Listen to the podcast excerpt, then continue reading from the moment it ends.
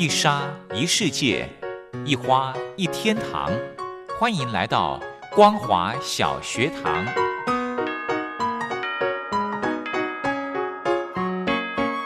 让我们一起学习，一起分享。光华小学堂。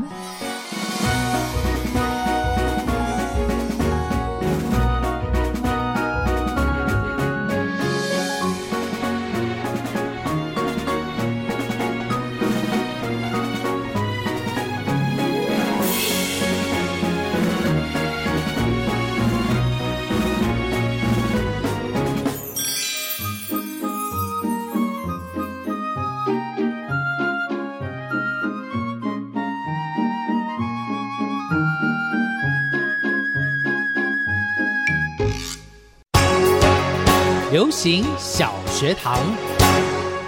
，Hello，听众朋友，大家好，欢迎收听光华小学堂，我是黄轩。礼拜二的流行小学堂，非常开心呢，可以跟听众朋友分享大小事。那么今天呢，我们的呃好伙伴雷洛哥要带大家走出录音室哦，我们要到国立台湾博物馆来看一个非常有趣的展览。话不多说，时间交给雷洛哥。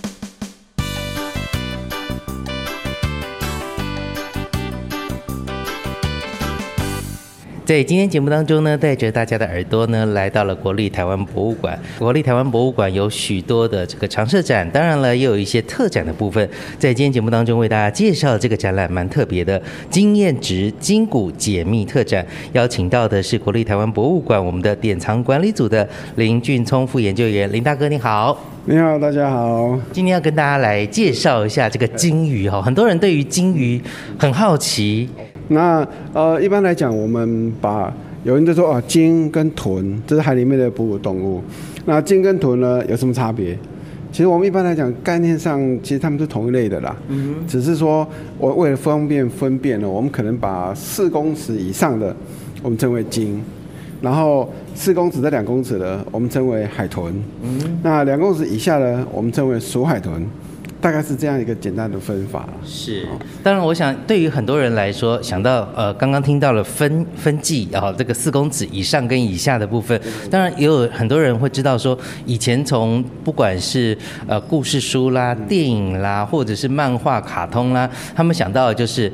呃，他们彼此沟通的一些方式，甚至有些女歌手，她们可以唱出很高的，大家觉得是海豚音。到底他们有一些什么样有趣的呢？在今天节目当中，我们一一的会来为大家来揭晓。鲸鱼是地球上最大的一个哺乳类动物。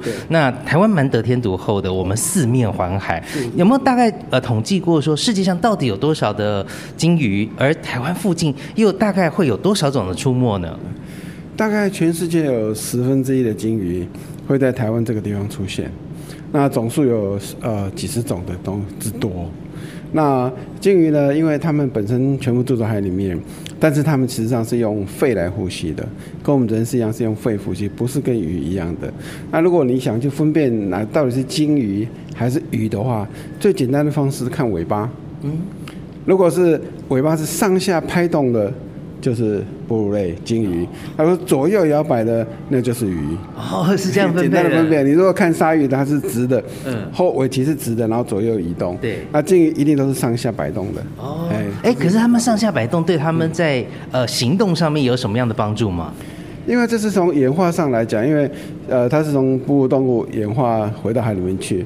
那如果你想象你的脚，两只脚如果并在一起，你要左右移动。有点困难，嗯但如果上下移动，哎，比较简单，嗯所以大概是从这边去演化出来说，哎，上下移动比较简单，所以他们就会变成这个样子。是，好，很多人开始想到那个美人鱼的故事，对，要把它这个换成双脚啊，等等的。好，所以我们呢，哎，今这一次有很多很多不同的单位一起来帮忙，对不对？是是是，啊，我们这次有很多，尤其是中华精神协会，因为他们帮了很大的忙，因为他们本身呃就在做从事这方面的一个研究跟。保育的一个事情，所以他们很全力来支持我们这个活动。所以我们这里面很多个标本其实是由他们那边提供的，加上我们自己本身的标本，才会有这整个呃展览出现这样子。嗯好，首先谈到这个鲸鱼的出现呢，其实呃自古以来，不管是我们或者是邻近的这个海岛国家，大家对于所谓的海里面的生物跟着所谓的渔产，都会有很高的兴趣。那尤其呢，呃以以往我们记得小的时候，常常会要说什么鱼肝油、鱼肝油，然后吃一些东西都是从鱼货类来的。鲸鱼跟人类刚开始有的呃一些连结是从什么时候开始呢？我想很古的时代，人类就开始在捕鲸了。那那个时候，呃，捕鲸主要是为了吃啊，因为以前的话不像现在这么方便呢，养的什么猪鸭鱼鸡的这么多，以前要获得一些蛋白质不容易，所以鲸鱼对某些地区来讲。它是很重要的一个食物来源啊，但是这是呃自然情形下发发生的。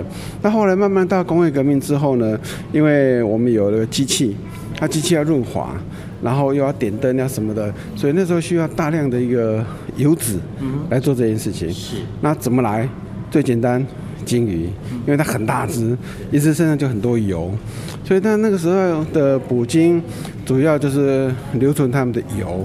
肉啊，那些东西几乎都是不要的，因为也带不回来嘛。因为那时候也没有冷冻设备，一直传出去，那它能带回来就是油。那油对他们是最重要的。那所以那个时代的捕鲸主要都是以大型的鲸鱼为主。那我们一进来这的这个地方，你可以看到，我们台湾其实呢，在早期我们也曾经有捕鲸的的活动。在一九一三年的时候，日本时代，那时候日本就开始捕鲸了。因为日本人对海产特别有兴趣，那鲸鱼对他们讲哦也很重要，所以他们不但是为了油脂，他们还为了吃，所以他们都不会不会太远的远洋，都是近海的捕鲸。那那个时代台湾呢，呃，因为算是比较南边，对他们也是很重要的一个基地。那台湾的基地主要在哪里？主要在现在恒春的南湾，在垦丁半岛的南湾那个地方，是整个捕鲸鱼的一个。重镇就对了，重要基地，对，那是重要基地。那后来，呃，民国时代之后呢，也曾经有一段时间，我们也在捕鲸。那时候觉得，哎，捕鲸好像是个不错的一个工业，就是 CP 值感觉那时候觉得好像蛮高，CP 值很高，对。所以那时候就捕鲸。那捕鲸捕了大概二十几年吧，时间就因为全球的大家的一个抗议，因为开始。意识环保，对对对对，所以这鲸鱼因为都快抓光了，所以有这个声音出现，然后我们就哎顺应潮流，我们就停止捕鲸。那在这一整段时间里，日本时代大概捕了有记录了大概七百头的鲸鱼。他们大概捕了三十年，大概捕了七百头。那后来台湾捕鲸的话，大概捕了二十几年，可是捕了一千八百多头的鲸鱼。是是因为技术比较高超吗？是，当然，因为船的那个进步、设备的进步，所以那时候捕的更多，而且范围更大，范围更大，几乎整个一半的北太平洋大概都是捕鲸的范围。所以那时候捕了蛮多的，大概有有记录是一千八百多啦。那要没记录，那就不知道了。但是林大哥，那个金鱼它自己本身就是因为有这么多不同的品种，它是平均分布在全世界的呃呃各大海洋呢，还是它有自己比较习惯舒适的一个环境呢？呃，每种金鱼当然它们都会有它自己习惯的环境了啊，而且有很多金鱼它其实是全球一个。一个洄游的，它由北到南的一个一个洄游，有些是这样子。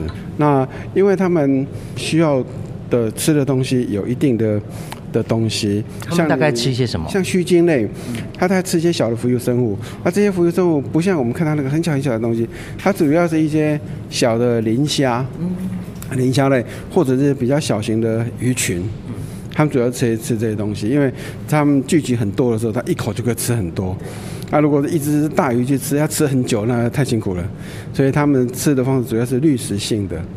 那那滤食性的，因为因为他们呃每个季节不同的地方会出现不同的鱼群，他们也是类似逐水草而居这样子，所以他们全球在洄游在走。那在呃呃潜水艇开始在世界各地出现的时候，那时候。他们有听到一些声音，因为他们用声呐嘛，经常听到一些很奇怪的声音，在海里面经常有一些很奇怪的声音，不知道是什么。后来就发现，哦，原来是鲸鱼的叫声。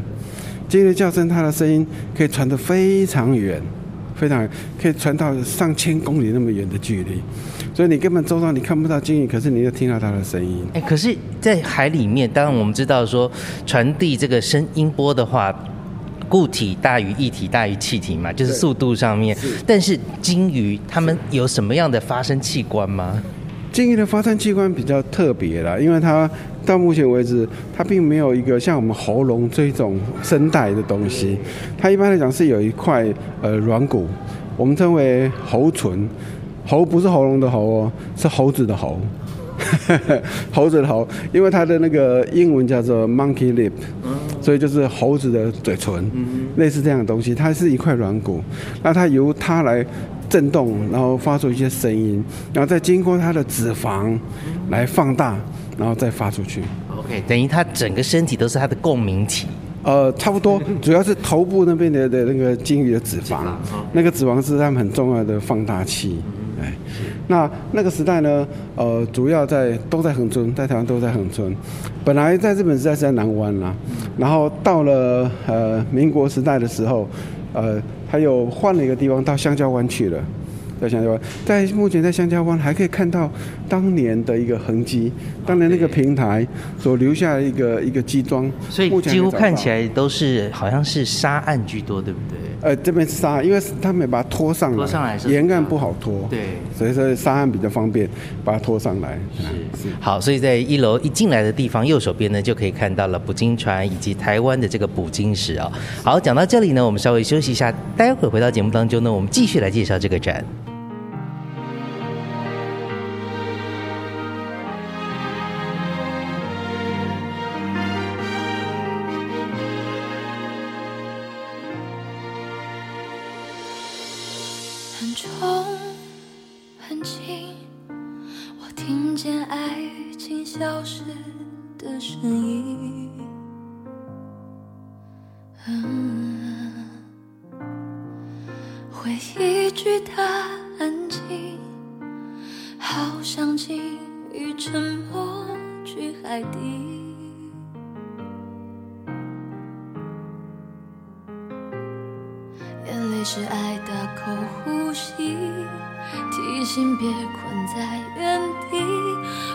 会想你，笑着哭泣，放手比抓得更紧，需要勇气。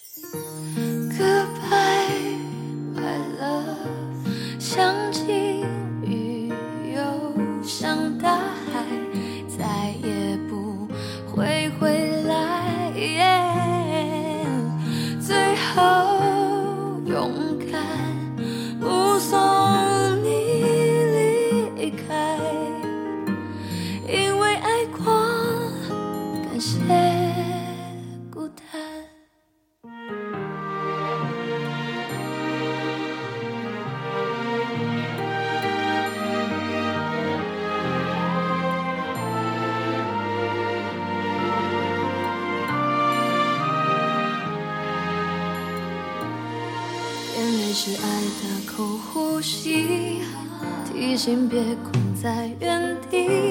我会想你，笑着哭泣，放手比抓得更紧，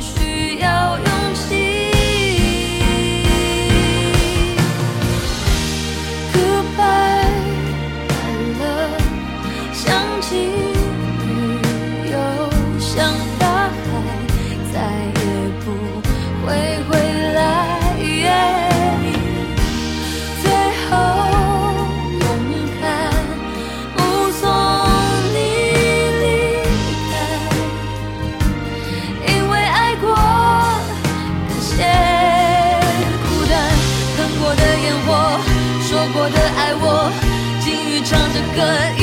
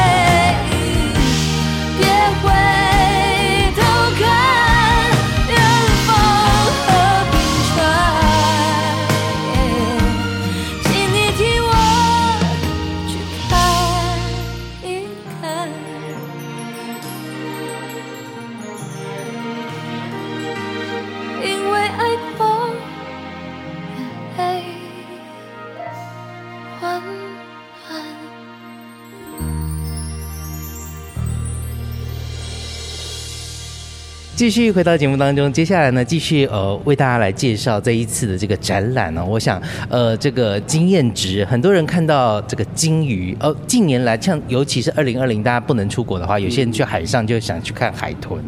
啊，偶尔呢，呃，能够看到鲸鱼的机会其实没那么多，对不对？对，比较少，因为毕竟他们比较大了，而且他们的稍微远一点的海岸不会太靠近，除非说呃他们受伤搁浅的情形才会靠近，要不然大部分都是比较稍微远一点，因为体型大嘛，你太近的话太浅对他们讲也不方便。对啊那我们如果大家有机会来看展览的时候，你一进门可以看到一个炮，嗯，这个炮是当年使用的炮。那因为我们捕鲸结束之后呢，呃，我们就把这个炮拆下来。那这一门是目前好像，好像全台湾好像只有两门炮，那这是其中的一门。大家是做什么？用的？捕鲸炮，这是捕鲸的炮。所以是用火药的那种炮，还是像我们以前看到新闻渔业新闻的时候，有一个人拿着鱼叉的那一种？它是射鱼叉，但是它也是用火药。哦，它用用火药，然后前面有一个鱼叉，把鱼叉射出去，然后就射中鲸鱼，然后再把鲸鱼拖回来。哦，那等于也是要跟鲸鱼搏斗咯，因为其实鲸鱼应该呃皮也很厚嘛，没有办法 这个一下子命中，但是就是搏斗到双方精疲力竭。呃，因为对鲸鱼来讲，因为渔船毕竟比它大，啊、渔船的力量也比它稍微大一些，而且都它被如果被炮打中的时候，它受了伤，毕竟力量会小一点，所以它大概敌不过那渔船，所以它利用这个炮打中之后就把它拖回来，很多打到之后一下没多久它就死掉了，哦，所以没有办法挣扎，就直接被拖回来。是好这。当时用的炮是。所以我们接下来可以看得到，在这个一篇图片这边呢，就会看到有骨骼的部分。哎，这个是海豚，对不对？呃，这是一只平鼻海豚的骨头。那我们这个展览的副标题叫做“筋骨解密”。筋骨解密，我们是希望，呃，也不是希望啦，因为我们在搁浅的这些鲸鱼的身上，发现它骨头有一些伤害。那这些伤害，我们就去追究原因，它到底发生了什么事情？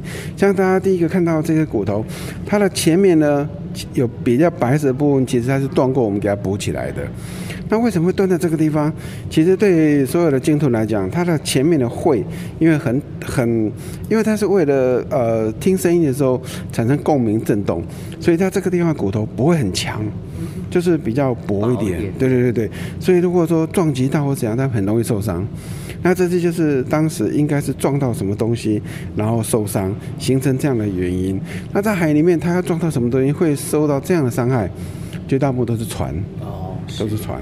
那所以呃，他们在海里面的时候，像我们现在很多去赏鲸，那我们赏鲸会有一些规则，那希望大家能够遵守。就是说，如果你碰到鲸鱼的时候，你不要故意去追它，因为鲸鱼有时候很好奇，人家船才会跟着你船跑，跟着你船跑，那你不要为了啊跟它比赛谁比较快，这样可能对它造成一些伤害。你就维持你的速度，然后慢慢的观赏，它会跟在你旁边给你看。哦，所以不要太心急。所以金这个金鱼也是自己蛮有好奇心的。是啊，他们家好奇宝宝。是，好，接下来我们再看到的是这个有一个类似拱门的，哎，这个也是就是带大家开始认识。刚刚看到的是海豚嘛，接下来看到是跟金鱼有关的了。哦，一进来的时候，你可以看到除了金泡之外，你可以看到一个像拱门一样的东西。其实这两根呢是鲸鱼的下巴，这是下巴。左右两边的下巴吗。对，这是下巴。其实它下巴，我们人的下巴是左右两边，然后中间连在一起。对，它们中间呢没有很强烈的连在一起，这样它可以让嘴巴张得更大。哦，这样它吞东西的时候可以吃的比较多。多哎，所以这是它的下巴，两根的，这一根三点六公尺，嗯，非常大的两根下巴。是，这是呃大赤鲸的下巴。当时捕的鲸鱼里面，大部分，呃，大赤鲸算是主要的主要的鲸种。对，鲸鱼的种类就是这种。大家可以感受一下它多大。是，看起来非常的大。对，好，接下来呢，我们进到下一区了。这里呢，其实就有很多很多这个鲸豚形态的一些介绍，也有很多它的骨头的展出，对不对？对我，因为我们一开始就呃那一区呢，我们叫做鲸恐，就是恐怖时代。对鲸鱼来讲，恐怖时代，因为我们在捕鲸嘛。对，那接着进到第二个单元，我们称为惊吓的时代。这个惊吓呢，呃，不是对鲸鱼，是对人。对人，因为这时候呢，呃，我们从以前捕鲸开始进步到开始要维护鲸鱼，然后保护鲸鱼的一个阶段。那这个阶段呢，我们一开始就是哎，知道说鲸鱼会搁浅。那鲸鱼搁浅到底为什么？那时候根本完全不知道。其实到目前为止，我们也不知道说鲸鱼的搁浅的主要原因是什么，但是可能有很多种原因，只是我们还没有完全清楚是怎么样。那当时一开始的时候，在一九九四年的时候，就是有一只呃鲸鱼，而且它在在在大溪渔港那边搁浅。那搁浅的时候呢，就有一位老师，姓周，叫周连香，他是台大的一个老师。那他就说，哎，他觉得说鲸鱼这东西在台湾应该是蛮重要的，可是大家对鲸鱼几乎不了解。对，所以他就想要说，好，那他想要研究一下鲸鱼。那刚好这一次搁浅，他一听到有这个搁浅，他马上带着他的实验室的团队就过去，希望能够救援它。啊，那时候去的时候很不幸，那一只鲸鱼已经死掉了，已经死掉。那这一只呢，叫做卫虎鲸。叫魏虎金，那他已经死掉，死掉了。后来他们就开始针对他做一些测量啊，做一些研究啊，做一些整理，然后也把他的标本留下来了。啊，在现场你可以看到那一只鲸鱼的标本。啊，因为魏虎金它是齿鲸，嗯，齿鲸就是有牙齿的鲸鱼。那我们旁边又放了一只，它是抹香鲸的牙齿，不是它的牙齿。那这个抹香鲸牙齿几乎是呃动物界里面除了大象的大象牙之外。几乎算是海里面最大的牙齿，就是给大家看看它的牙齿长什么样子。那它们牙齿主要是覆顶式的，就中空的。嗯。那中空的牙齿呢，它会不停的长长，会会往上长。往上长，如果你有机会把它切片的话，重切，我们这里面有一张照片可以重切。重切的话，你会看到像年轮一样的一个痕迹构造。其实我们可以从这里面。可以算出说他大概几岁哦，也是类似有像年轮的这个构造，它就是这样子，它就是类似年轮构，可以看得出来，可以看得出来。那上面这张照片呢，有上面有几个痕迹，就是它不顺，它表示什么？表示它那段时间受到伤害。嗯。受到某一些呃轻型的伤害，可能有类似蛀牙，或是寄生虫啊，或是什么样的伤害不确定，但是它有一个痕迹留在上面，你就知道说，哇，他在那个时候可能啊不舒服啊什么的，这可以看得出来啊。嗯，那接着这边我们就就一个简单的比较，让大家知道说，呃，鲸鱼主要分为两大类，一类是雌鲸，一类是须鲸。那须鲸的话，它靠的是鲸须来过滤食物，来过滤这些小型的浮游兽，像我刚刚讲的磷虾啦，或者小型的鱼类啊，主要吃这些东西。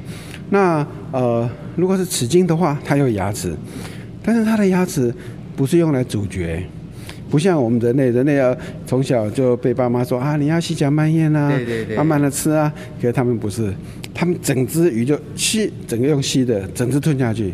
那牙齿的部分是在于，牙齿是为了抓住，不让它逃出来。对，牙齿是为了抓住，那主要是整只吞下去，所以他们吃法跟我们人不太一样，不太一样啊。那这边你可以看到，就是呃，这是齿鲸的骨头构造，你可以看到它牙齿细细细细的，像这样的牙齿，它根本没办法咀嚼，它是用来抓住的。那须鲸呢，看它的鲸须板，它鲸须片呢像扫把，嗯，就像扫把，像刷子一样。它是位置是在，这是一根，在这中间还有一根，嗯哼，它已经断掉了，它附着在旁边。哦，左右两边。对，附着在两边。嗯哼，也是用这种细小的微刷子来把这些所谓的磷虾等等的。对，把它过滤住。对对对，像我们这里还有一根哈，就是最近呃才搁浅的蓝鲸。的金须板，金须板，你看到金须板，其实金须板的的主成分跟你的指甲是类似的，OK，跟人的指甲类似。那内侧部分呢，它破碎变成须状，变成虚状。那它是整排的，满满的在嘴巴的两边，你可以想象一下，把你的牙齿换成它，嗯，但是只有上面了，没有下面，嗯哼，就这样子。然后你我们旁边还有影片，你可以看到它的它的下巴。有很多条线，很多条线，这个我们称为喉腹折，喉咙的折痕。它为什么要是折痕呢？因为它吃东西的时候，它是把水跟小虾一起吃进去，对，然后再利用舌头呢往前顶，把海水把它顶出去。哦，啊，顶出去之后，那些小虾那些都被这些金须卡住了。嗯。那再用大舌头一扫吃下去，它是这种它的觅食方式。所以我们看到这个金须板比较前面有毛细刷的部分，它因为它应该是一直往前延伸、往前长长嘛，对不对？呃，就是它就是长这样而已。OK，它不会，它再再继续生长的话呢，呃因为它总会有段落啊或者受伤的。会，它会，它会一直往前所以一直往前长，对对所以。最老的应该是在最前面，对对，最前面先最老，的，对对对最旧的一个。嗯对。那我们这个在那边也有几个是故事啊，哦，告诉大家曾经发生过的故事，像这一只那个鲸鱼大爆炸的故事。对这在二零零四年的时候，那是刚好过年期间。嗯，过年那时候农历初几啊？初初三还是初四？我记不太得了。那刚好就有一只鲸鱼搁浅。那搁浅的时候，它是一只抹香鲸，很大，那只到十六公尺长。嗯那我们为了说把它运到我们呃要处理它的基地去，那因为它很大嘛，而且路途有点远，因为从云林要运到台南去，就运着运着到台南市去的时候，它突然从背部爆开来，它不是从肚子哦，从背部爆开来。然后整个身体里面的那个内脏啊、肠子啊，撒的满地都是，在在当地造成了一些问题，然后也害了几辆机车也摔倒了，好，但是呃。后来，如果你去那边当地人访问的话，他们就觉得那件事情很好玩。哇，当时哇，那好臭啊！哇，这样子，好像还好，大家都没有都对他太留下太不好的负面印象。虽然那个情景是不太舒服的，但是大家好像哎，还蛮特别的感觉。好的，今天雷洛哥带听众朋友到国立台湾博物馆，呃，聆听了一小段经验值特展的这个部分。那我们明天还有时间，我们明天继续来逛博物馆喽。非常感谢您的收听，我是黄轩，我们明天见，拜拜。还有城市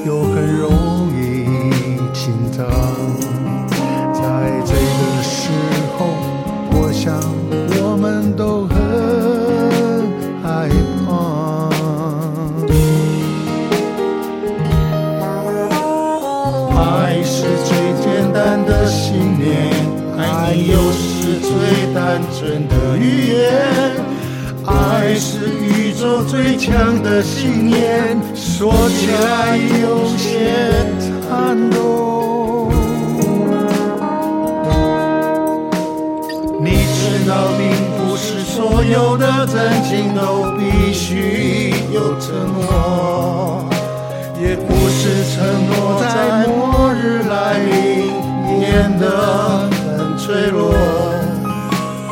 分别的时候，让我们暂时忘记谁对谁错。愤恨解决不了问